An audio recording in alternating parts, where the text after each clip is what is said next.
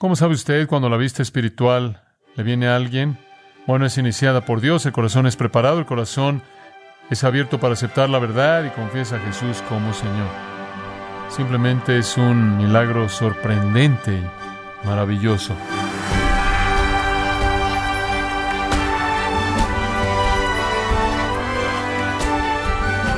Qué alegría, qué gozo que nos acompañe en este su programa Gracias a vosotros con el pastor John MacArthur. San Agustín dijo, Nunca tengo problemas para creer en los milagros, ya que experimenté el milagro del cambio en mi propio corazón. Pero ¿sabía usted, estimado oyente, cómo es que milagrosamente Dios sana la ceguera espiritual? Hoy, el pastor John MacArthur, en la voz del pastor Luis Contreras, considera esta pregunta mientras continúa en la serie titulada Redescubriendo al Cristo de la Escritura, aquí en gracia a vosotros. Abra su Biblia en el noveno capítulo de Juan. Jesús está en Jerusalén. Él está pasando por una de las entradas del templo, las puertas del templo, y él se encuentra con un hombre ciego que nació ciego, él nunca ha visto. Él tiene algún tipo de ceguera de nacimiento él ha quedado reducido a ser un mendigo. Entonces él se sienta ahí con el resto de los mendigos en la entrada del templo, porque allí es en donde la mayoría de la gente vienen y se van, esas personas que están preocupadas por honrar a Dios y que pueden ser más sensibles a hacer lo que deben hacer, hacer lo correcto y dar limonas a los mendigos, y entonces esas entradas y salidas estaban ocupadas por mendigos. Jesús se encuentra con este hombre que es ciego, que obviamente no lo puede ver. Jesús se acerca a él, le da ojos, le da nuevos ojos, crea nuevos ojos. Porque como Juan nos dice, nada fue hecho excepto por lo que él hizo. Todo lo que fue hecho él lo creó y él todavía es el creador, él crea ojos para este hombre ciego.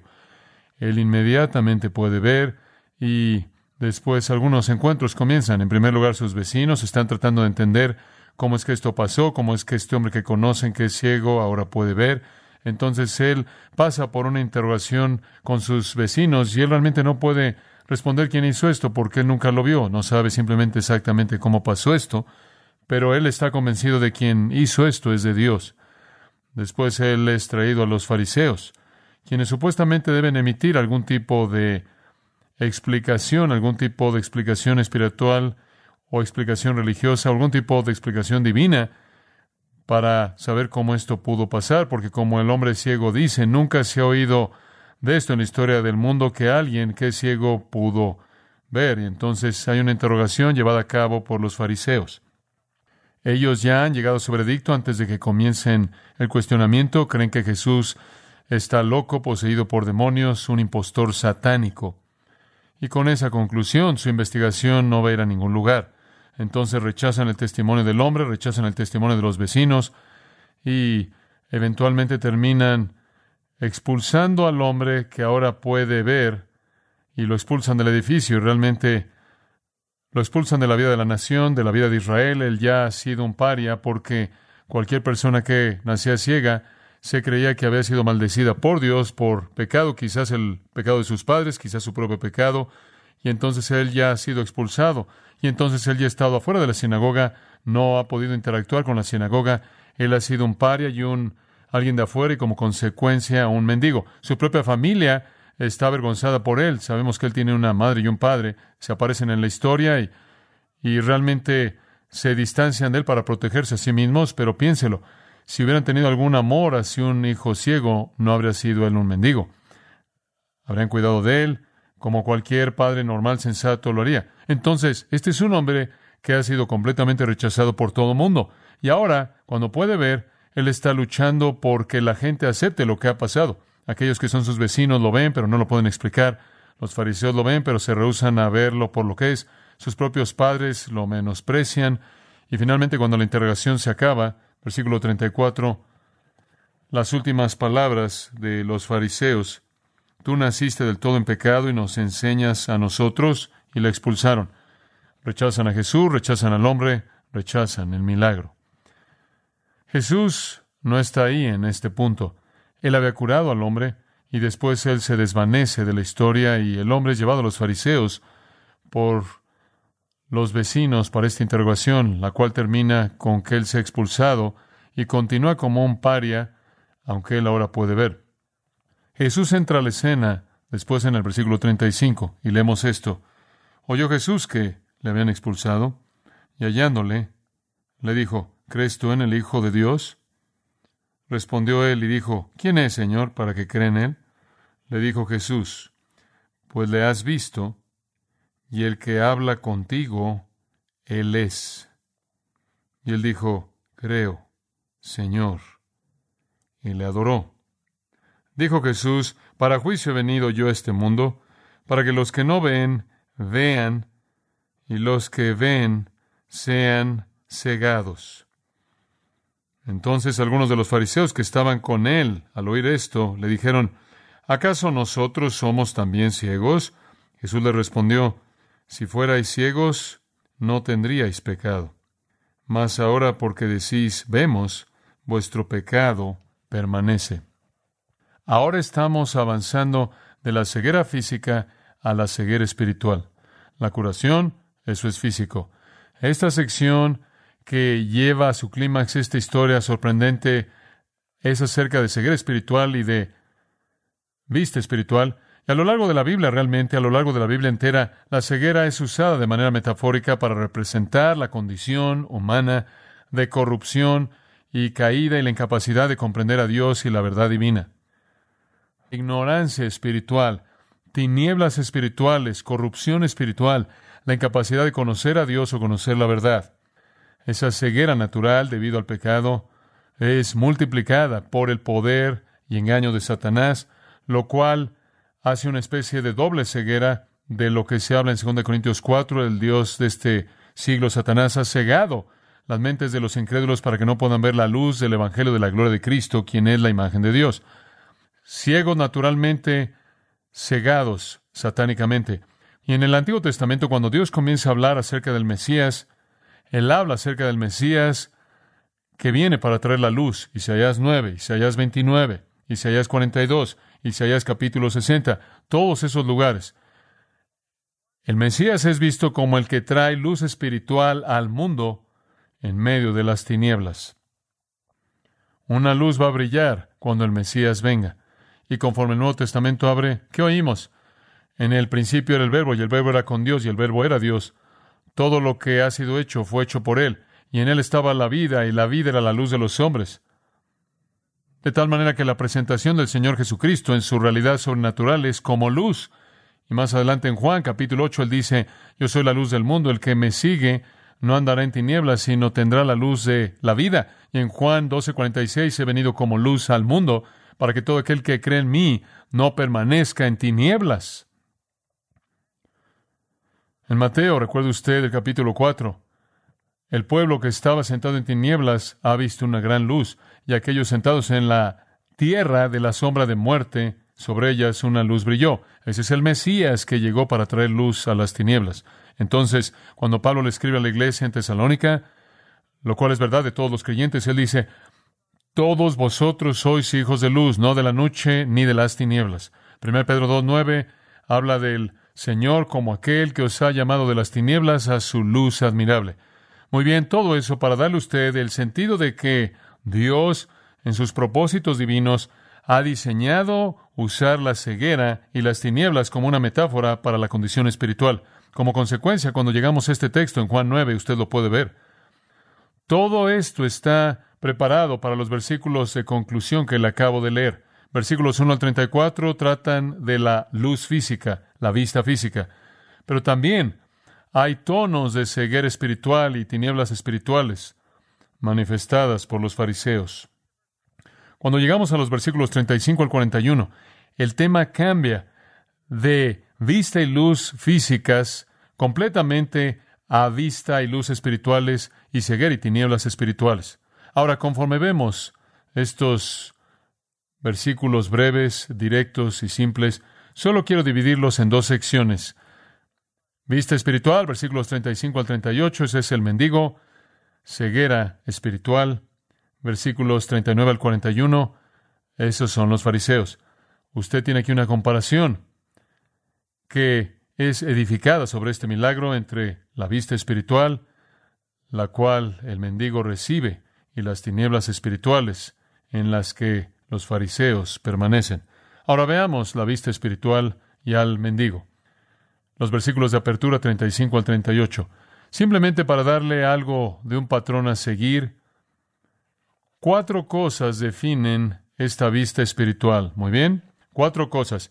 Él va a ser una ilustración de uno que no solo ve físicamente por primera vez, sino que verá espiritualmente por primera vez. Hay cuatro elementos. En primer lugar, y esto es muy importante, el primer elemento es la vista espiritual demanda iniciativa divina. La vista espiritual demanda iniciativa divina. Este hombre no tiene ninguna capacidad para hacer que él mismo vea físicamente, ni tiene él alguna capacidad de hacer que él vea espiritualmente. Esa es la razón por la que esta transición es hecha, porque es una ilustración tan vívida. Él no puede hacer algo para ayudarse a sí mismo. No existe algo tal en esos tiempos antiguos como un cirujano que puede arreglar algo en su ojo y capacitarlo para ver. No hay manera alguna en la que él pueda tener vista espiritual por sí mismo. No puede suceder, humanamente hablando, no puede suceder a nivel natural, físico, temporal. Si él va a ver, el cielo tiene que descender y encontrarlo, ubicarlo, y eso es exactamente lo que sucede. Versículo 35, todo lo que estaba pasando ahí en torno al área del templo, y donde quiera que fuera que esta interrogación se llevó a cabo, todavía se está llevando a cabo. Entonces Jesús oye que lo habían sacado, y me encanta esto, y hallándole, hallándole. Así es como usted recibe vista espiritual. Todo comenzó en una iniciativa divina. Todo comenzó por un propósito soberano en la mente de Dios. Lucas 19:10. Jesús dice, el Hijo del Hombre ha venido a buscar y salvar lo que se había perdido. No solo el salvar, sino el buscar. Romanos 3. No hay quien busque a Dios.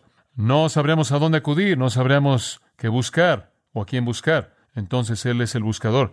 Él le dice a sus apóstoles en Juan 15, 16, no me habéis elegido a mí, yo os he elegido a vosotros. Esa es la razón por la que Él vino. Él es el buscador, Él es el que nos está buscando. Entonces Jesús encuentra al hombre. Aquí es en donde la vista espiritual comienza. Esta es una ilustración poderosa de esto, una ilustración muy poderosa, porque este es un hombre sin esperanza, inútil, y así lo es todo pecador. Así lo es todo pecador. Entonces él lo encuentra y él inicia una conversación muy corta. Aquí de nuevo hay poca información. Estos relatos en el Nuevo Testamento están condensadas. No pensamos que la conversación fue limitada a esto, pero esta es la esencia que Dios nos ha revelado. Él dice, ¿crees en el Hijo del Hombre? Esa es una pregunta realmente importante.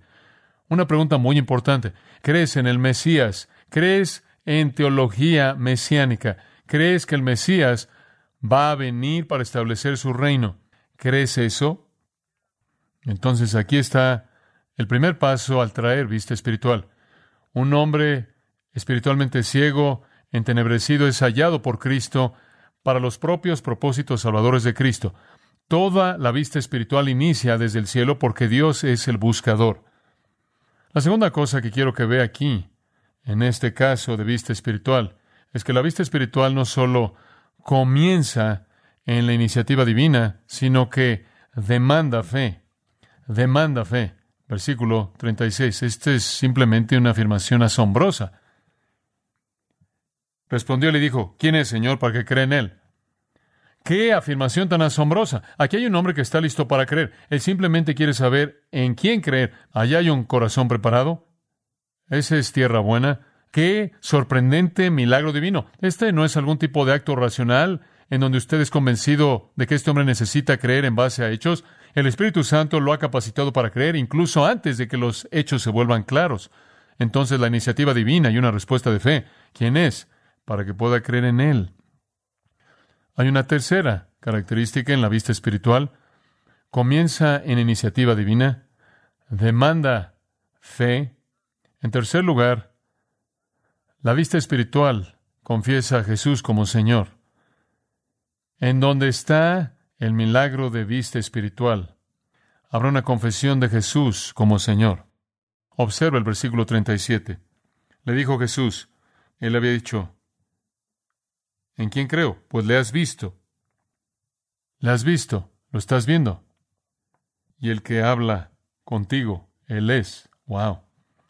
Me parece interesante que no sé cuánto este hombre había oído a Jesús enseñar. Ciertamente él no había visto ningún milagro.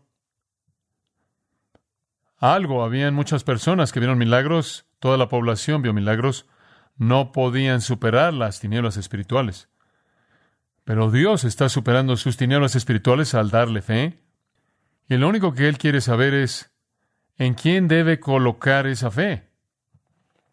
Jesús dice, pues le has visto, y el que habla contigo, Él es. Soy yo. Este es un milagro divino. Él dijo, Señor, creo. Él no dijo, ¿podrías darme alguna evidencia de por qué debo creer eso? No sé lo que él había oído, lo que él había conocido. Fue suficiente para él que Jesús le había dado la capacidad de ver, que ya había declarado acerca de Jesús todas esas cosas que dije. Él es de Dios, él viene de Dios, él es oído por Dios, él es un profeta. Ahora él sabe que es un profeta de Dios, y si un profeta de Dios dice, yo soy el Hijo del Hombre, yo soy el Mesías que ha sido esperado por mucho tiempo, eso es suficiente para este hombre. Corazón preparado. ¿Cómo sabe usted cuando la vista espiritual le viene a alguien? Bueno, es iniciada por Dios, el corazón es preparado, el corazón es abierto para aceptar la verdad y confiesa a Jesús como Señor. Simplemente es un milagro sorprendente y maravilloso, como el milagro de la vista física. Un mendigo pobre que no había visto nada en toda su vida, ahora ve físicamente y lo que es más importante, ve claramente al Hijo del Hombre. Se le ha dado vista. Él está viendo la gloria de Dios en la faz de Jesucristo. Se le ha dado vista. Y finalmente, la vista espiritual básicamente demanda iniciativa divina, responde con fe reconoce a Jesús como Señor y en cuarto lugar resulta en adoración. Así es como el versículo 38 termina. Le adoró. Todo está en esa afirmación simple. Él lo adoró. Que el todo de lo que es un creyente está ahí, todo está ahí. Toda parte de eso está ahí. Juan 4 se acuerda de los versículos 20 al 24. El Padre busca adoradores verdaderos que lo adoran en espíritu y en verdad. ¿Cómo sabe usted cuando alguien es un creyente? Porque él se vuelve un qué? Un adorador. ¿Cómo sabe usted que usted es un cristiano? No porque usted repitió una oración, no porque usted le pidió al Señor que hiciera algo por usted, no porque usted fue conmovido emocionalmente en una reunión y se sintió sentimental por Jesús. ¿Cómo sabe que usted es un creyente? ¿Cómo sabe que usted ha sido transformado? Porque usted se ha vuelto un adorador, un adorador. Este hombre cae de rodillas en adoración. Entonces aquí hay un hombre con dos biografías. Él es ciego físicamente, Él es ciego espiritualmente, Él es buscado por el Señor físicamente, Él es buscado por el Señor espiritualmente.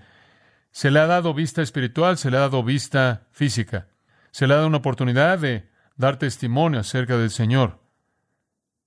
Él es abandonado por su familia, Él es odiado por los enemigos del Evangelio, Él es expulsado del sistema de su día debido a su asociación con Cristo.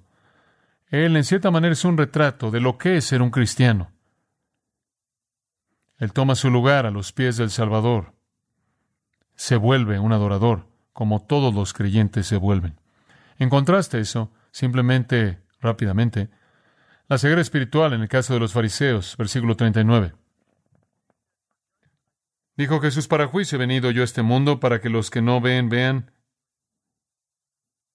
como el hombre ciego como los pecadores que se arrepienten,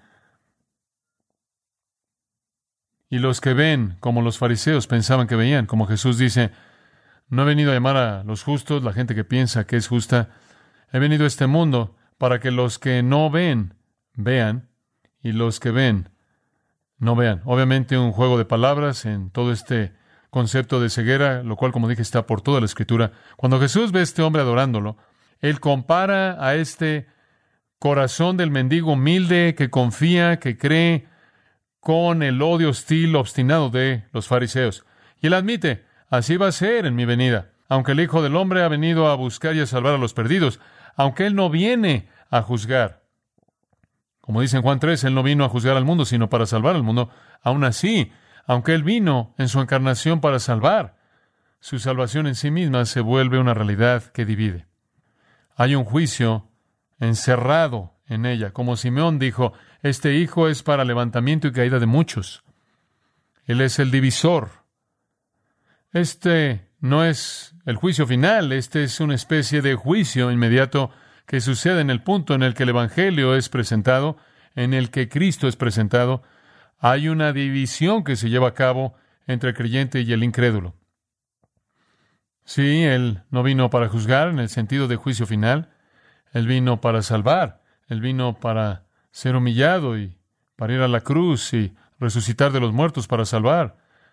Pero incluso eso es un juicio pronunciado. De hecho, en Juan 3 Él dice, si lo rechazas, te juzgas a ti mismo. Usted se juzga a sí mismo, usted ya es juzgado. Si una persona ve en Jesús, quien murió en la cruz para salvación, nada deseable, nada que esa persona quiere, ese es un juicio sobre esa persona, esa es una autocondenación. Si un pecador ve en Jesús nada deseable, nada que anhelar, nada que quiere de él, nada en qué colocar su confianza, esa es una autocondenación. Esos son los fariseos. No necesitaban nada. Podían ver claramente. Lo vieron todo, conocían a Dios, conocían la verdad. Sabían que Jesús era un pecador vil, un hombre satánico, demoníaco, loco, porque aunque pensaban que veían, están totalmente ciegos. Entonces, ese es el punto del versículo 39. La primera cosa entonces de la ceguera espiritual es, la ceguera espiritual trae juicio. La ceguera espiritual trae juicio. Trágico, juicio. Ahora y en el futuro. La ceguera espiritual, en segundo lugar, es obstinada, versículo 40. Entonces algunos de los fariseos que estaban con él al oír esto le dijeron, ¿acaso nosotros somos también ciegos? De nuevo hablando metafóricamente, se rehusaron a admitir su ceguera. No, no somos ciegos en el sentido de que dicen esto con menosprecio y arrogancia y burla. Tú no estás diciendo que nosotros, los más eruditos, más preparados, justos, santos, virtuosos, representantes de Dios, no estás diciendo que somos ciegos, ¿verdad? Bueno, eso es exactamente lo que él estaba diciendo. Este hombre era espiritualmente ciego, pero ahora puede ver espiritualmente. Piensan que pueden ver espiritualmente, lo cual simplemente demuestra que están espiritualmente ciegos. La idea de ceguera espiritual para ellos es una burla, es una broma. Hay un tercer punto aquí rápidamente. La gente espiritualmente ciega recibe juicio, se rehúsa a admitir su ceguera y en tercer lugar rechazan la vista cuando les es ofrecida. Versículo 41 al principio Jesús les dijo, si fuerais ciegos no tendríais pecado. Esto continúa este pequeño juego de palabras en la noción de la ceguera, pero Jesús está usando el término de una manera totalmente diferente. En el versículo 40, ustedes están ciegos, ustedes están ciegos, en el sentido de que no ven su pecado. Están ciegos, están ciegos. Pero en el versículo 41, no están ciegos. ¿Cómo haces eso? No están ciegos. Si fuerais ciegos, no tendríais pecado. ¿Qué quiere decir eso? No son ciegos en cuanto a la verdad. Si fueran ciegos a la verdad, si no tuvieran conocimiento de la verdad, ninguna revelación de la verdad, si no tuvieran la escritura, si no tuvieran el Antiguo Testamento, la ley, todos los profetas y los escritos sagrados, no me tuvieran a mí, no tuvieran toda la demostración de quién soy yo, su pecado no sería tan severo. Esto sería como los tiempos del pasado cuando Dios pasó por alto el pecado de la gente porque la revelación estaba incompleta. Hay menos castigo, un juicio menos severo que cae sobre aquellos que no tienen conocimiento. Pero ustedes no son ciegos, ustedes son ciegos en el sentido de que no ven su propio pecado no son ciegos en el sentido de que han sido expuestos a la verdad. Tienen la ley, los profetas, los pactos, todo, las promesas, el Antiguo Testamento. Me han tenido a mí, han oído mis palabras, han visto los milagros.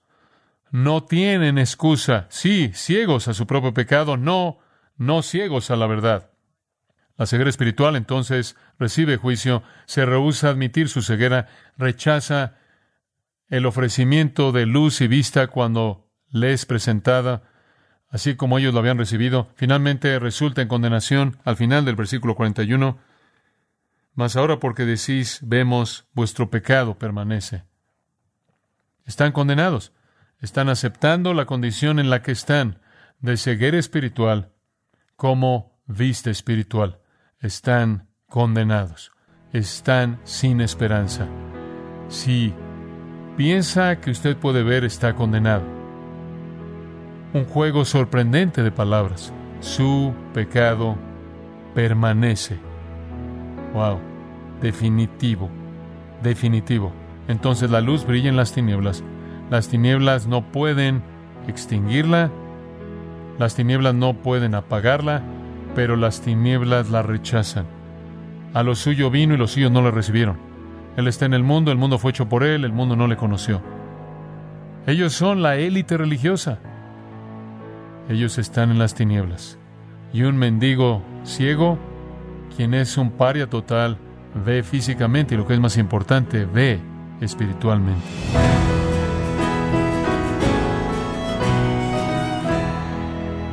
De esta forma, John MacArthur nos enseñó que Jesús no solo puede sanar la ceguera física, sino que es el único que puede sanar la ceguera espiritual en la serie Redescubriendo al Cristo de la Escritura, aquí en gracia a vosotros. Permítame recordarle, estimado oyente, y particularmente recomendarle el comentario MacArthur del Nuevo Testamento del Evangelio de Juan, en donde John MacArthur nos ofrece una exposición magistral de este Evangelio, el cual es de gran valor espiritual. Adquiéralo en nuestra página en gracia.org o en su librería cristiana más cercana.